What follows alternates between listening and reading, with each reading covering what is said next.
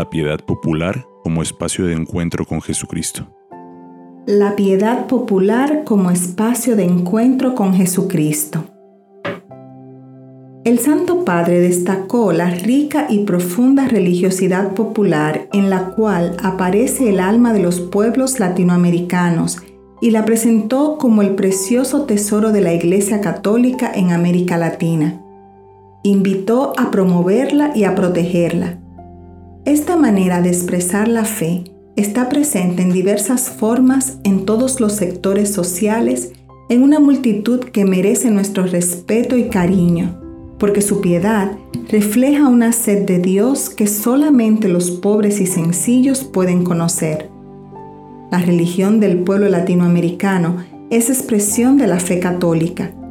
Es un catolicismo popular, profundamente inculturado, que contiene la dimensión más valiosa de la cultura latinoamericana.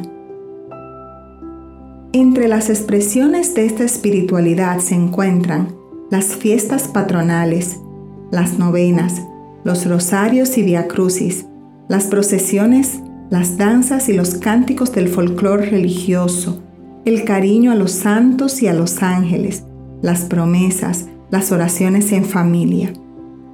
Destacamos las peregrinaciones donde se puede reconocer al pueblo de Dios en camino. Allí, el creyente celebra el gozo de sentirse inmerso en medio de tantos hermanos caminando juntos hacia Dios que los espera. Cristo mismo se hace peregrino y camina resucitado entre los pobres. La decisión de partir hacia el santuario ya es una confesión de fe. El caminar es un verdadero canto de esperanza y la llegada es un encuentro de amor. La mirada del peregrino se deposita sobre una imagen que simboliza la ternura y la cercanía de Dios. El amor se detiene, contempla el misterio, lo disfruta en silencio. También se conmueve, derramando toda la carga de su dolor y de sus sueños. La súplica sincera que fluye confiadamente es la mejor expresión de un corazón que ha renunciado a la autosuficiencia, reconociendo que solo nada puede. Un breve instante condensa una viva experiencia espiritual. Allí, el peregrino vive la experiencia de un misterio que lo supera, no solo de la trascendencia de Dios, sino también de la iglesia, que trasciende su familia y su barrio. En los santuarios, muchos peregrinos toman decisiones que marcan sus vidas. Esas paredes contienen muchas historias de conversión, de perdón y de dones recibidos que millones podrían contar. La piedad popular penetra deliberadamente la existencia personal de cada fiel y aunque también se vive en una multitud, no es una espiritualidad de masas. En distintos momentos de la lucha cotidiana, muchos recurren a algún pequeño signo de amor de Dios, un crucifijo, un rosario, una vela que se enciende para acompañar a un hijo en su enfermedad, un Padre Nuestro musitado entre lágrimas, una mirada entrañable a una imagen querida de María, una sonrisa dirigida al cielo en medio de una sencilla alegría. Es verdad que la fe que se encarnó en la cultura puede ser profundizada y penetrar cada vez mejor la forma de vivir de nuestros pueblos. Pero eso solo puede suceder si valoramos positivamente lo que el Espíritu Santo ya ha sembrado. La piedad popular es un imprescindible punto de partida para conseguir que la fe del pueblo madure y se haga más fecunda. Por eso, el discípulo misionero tiene que ser sensible a ella, saber percibir sus dimensiones interiores y sus valores innegables cuando afirmamos que hay que evangelizarla o purificarla, no queremos decir que esté privada de riqueza evangélica. Simplemente deseamos que todos los miembros del pueblo fiel, reconociendo el testimonio de María y también de los santos, traten de imitarles cada día más. Así, procurarán un contacto más directo con la Biblia y una mayor participación en los sacramentos. Llegarán a disfrutar de la celebración dominical de la Eucaristía y vivirán mejor todavía el servicio del amor solidario. Por este camino se podrá aprovechar todavía más el rico potencial de santidad y de justicia social que encierra la mística popular. No podemos devaluar la espiritualidad popular o considerarla un modo secundario de la vida cristiana, porque sería olvidar el primado de la acción del Espíritu y la iniciativa gratuita del amor de Dios. En la piedad popular se contiene y expresa un intenso sentido de la trascendencia, una capacidad espontánea de apoyarse en Dios y una verdadera experiencia de amor teologal. Es también una expresión de sabiduría sobrenatural, porque la sabiduría del amor no depende directamente de la ilustración de la mente, sino de la acción interna de la gracia. Por eso la llamamos espiritualidad popular, es decir, una espiritualidad cristiana que, siendo un encuentro personal con el Señor, integra mucho lo corpóreo, lo sensible, lo simbólico y las necesidades más concretas de las personas. Es una espiritualidad encarnada en la cultura de los sencillos, que no por eso es menos espiritual, sino que lo es de otra manera.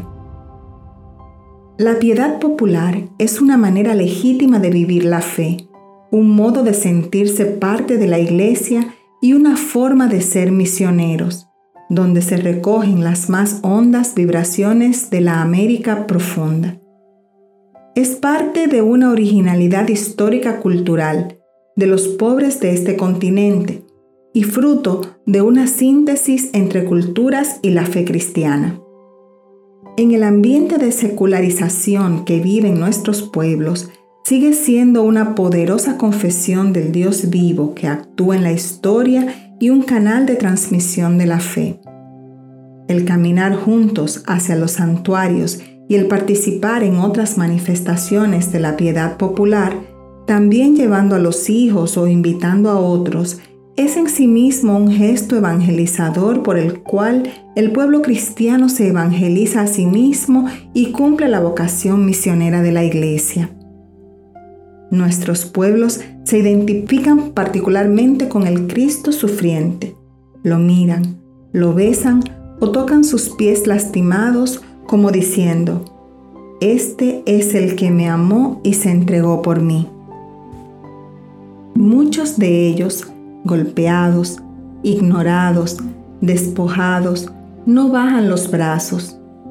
Con su religiosidad característica, se aferran al inmenso amor que Dios les tiene y que les recuerda permanentemente su propia dignidad. También encuentran la ternura y el amor de Dios en el rostro de María. En ella ven reflejado el mensaje esencial del Evangelio. Nuestra Madre querida desde el santuario de Guadalupe hace sentir a sus hijos más pequeños que ellos están en el hueco de su manto. Ahora, desde Aparecida, los invita a echar las redes en el mundo para sacar del anonimato a los que están sumergidos en el olvido y acercarlos a la luz de la fe. Ella, reuniendo a sus hijos, integra a nuestros pueblos en torno a Jesucristo. María discípula y misionera. La máxima realización de la existencia cristiana como un vivir trinitario de hijos en el Hijo nos es dada en la Virgen María, quien, por su fe y obediencia a la voluntad de Dios, así como por su constante meditación de la palabra y de las acciones de Jesús, es la discípula más perfecta del Señor interlocutora del Padre en su proyecto de enviar el Verbo al mundo para la salvación humana, María, con su fe, llega a ser el primer miembro de la comunidad de los creyentes en Cristo y también se hace colaboradora en el renacimiento espiritual de los discípulos. Del Evangelio emerge su figura de mujer libre y fuerte, conscientemente orientada al verdadero seguimiento de Cristo Ella ha vivido por entero toda la peregrinación de la fe como Madre de Cristo y luego de los discípulos, sin que le fuera ahorrada la incomprensión y la búsqueda constante del proyecto del Padre. Alcanzó, así, a estar al pie de la cruz en una comunión profunda para entrar plenamente en el misterio de la alianza. Con ella, providencialmente unida a la plenitud de los tiempos, llega a cumplimiento la esperanza de los pobres y el deseo de salvación.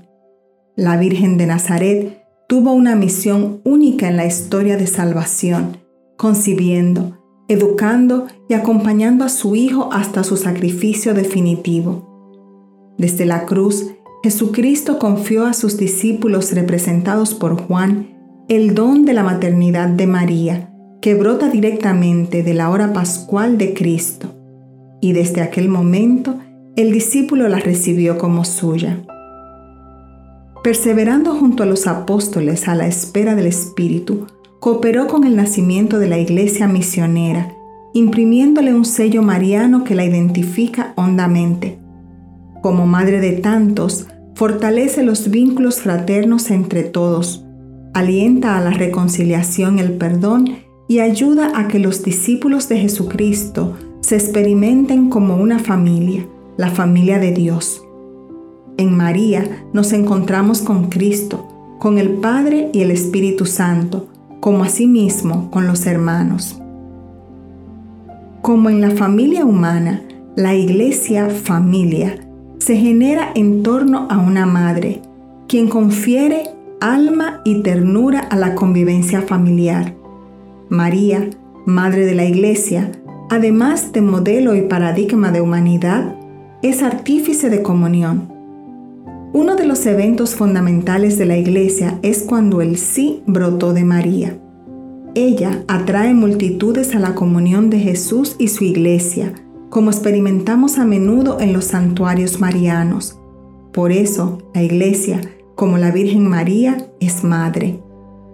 Esta visión mariana de la iglesia es el mejor remedio para la iglesia meramente funcional o burocrática.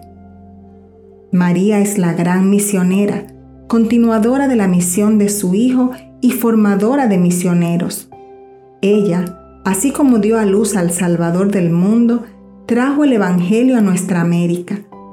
En el acontecimiento guadalupano, presidió junto al humilde Juan Diego el Pentecostés que nos abrió a los dones del Espíritu Santo. Desde entonces, son incontables las comunidades que han encontrado en ella la inspiración más cercana para aprender cómo ser discípulos y misioneros de Jesús. Con gozo, constatamos que se ha hecho parte del caminar de cada uno de nuestros pueblos, entrando profundamente en el tejido de su historia y acogiendo los rasgos más nobles y significativos de su gente. Las diversas advocaciones y los santuarios esparcidos a lo largo y ancho del continente testimonian la presencia cercana de María a la gente y, al mismo tiempo, manifiestan la fe y la confianza de los devotos que sienten por ella. Ella les pertenece y ellos la sienten como madre y hermana. Hoy, cuando en nuestro continente latinoamericano y caribeño se quiere enfatizar el discipulado y la misión, es ella quien brilla ante nuestros ojos como imagen acabada y fidelísima del seguimiento de Cristo. Esta es la hora de la seguidora más radical de Cristo, de su magisterio discipular y misionero al que nos envía el Papa Benedicto XVI. María Santísima, la Virgen pura y sin mancha, es para nosotros escuela de fe destinada a guiarnos y a fortalecernos en el camino que lleva al encuentro con el Creador del cielo y de la tierra. El Papa vino a Aparecida con viva alegría para decirles en primer lugar, permanezcan en la escuela de María, inspírense en sus enseñanzas, procuren acoger y guardar dentro del corazón las luces que ella, por mandato divino, les envía desde lo alto.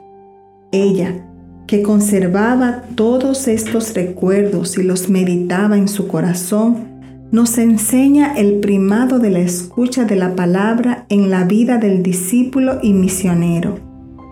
El Magnificat está enteramente tejido por los hilos de la Sagrada Escritura, los hilos tomados de la palabra de Dios. Así, se revela que en ella la palabra de Dios se encuentra de verdad en su casa, de donde sale y entra con naturalidad. Ella habla y piensa con la palabra de Dios. La palabra de Dios se le hace su palabra y su palabra nace de la palabra de Dios. Además, así se revela que sus pensamientos están en sintonía con los pensamientos de Dios, que su querer es un querer junto con Dios. Estando íntimamente penetrada por la palabra de Dios, ella puede llegar a ser madre de la palabra encarnada.